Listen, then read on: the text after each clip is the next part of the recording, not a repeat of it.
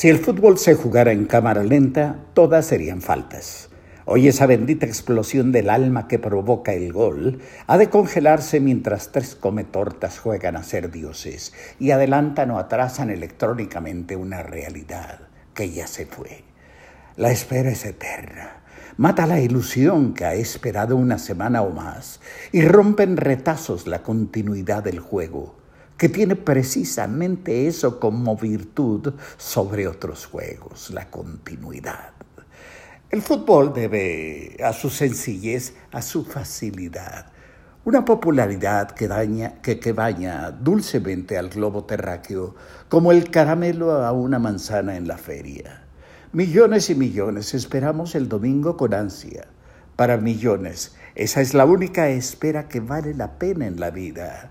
Y todo para que tres o cuatro garapanes congelen nuestro grito y nos hagan esperar como el médico que examina una radiografía para decirnos si saldremos del estadio eufóricos o volveremos a casa arrastrando el alma. El fútbol nació sencillo. No sé cuántos millones de chinos pateaban un buche de buey inflado sin afán definido de, de llevar el buche a parte alguna Patearlo era el gozo. Como en el recreo, cuando preguntamos, ¿tú, tú para qué lado chutas? Pero lo bestia en China.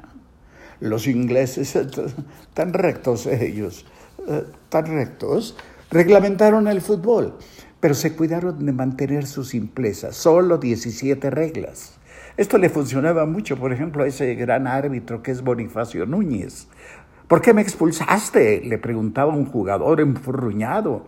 Por la regla 18, respondía enérgico don Boni, y ya el jugador salía del campo más tranquilo, incapaz de reconocer que desconocía la inexistente regla 18. Bueno, y el buen Dios nos, nos mandó el fútbol. Pero tan atractivo resultó el, el, juego y tan desmesurado el orgullo del hombre que Dios decidió mandarle un correctivo como los constructores de la Torre de Babel y mandó el bar con todo y su infantil fascinación por adelantar, atrasar, congelar y hacer que la vida pase en cámara lenta. Solo que eso no se puede, simple y sencillamente, porque la vida es como es, tiene su propio ritmo y no admite falsificación.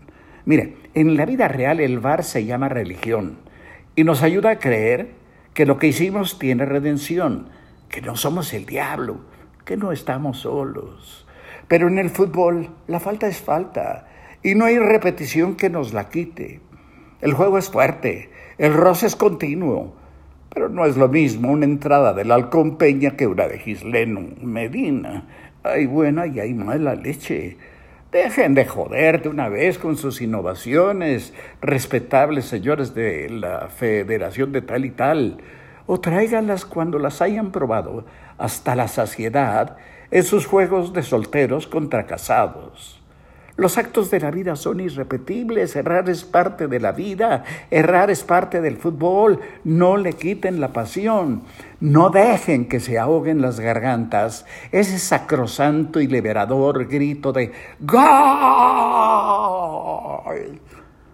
Solo recuerden eso sí, que la intención es el alma de los actos del hombre, que dijera, o debió decir, San Agustín, hay buena y hay mala leche.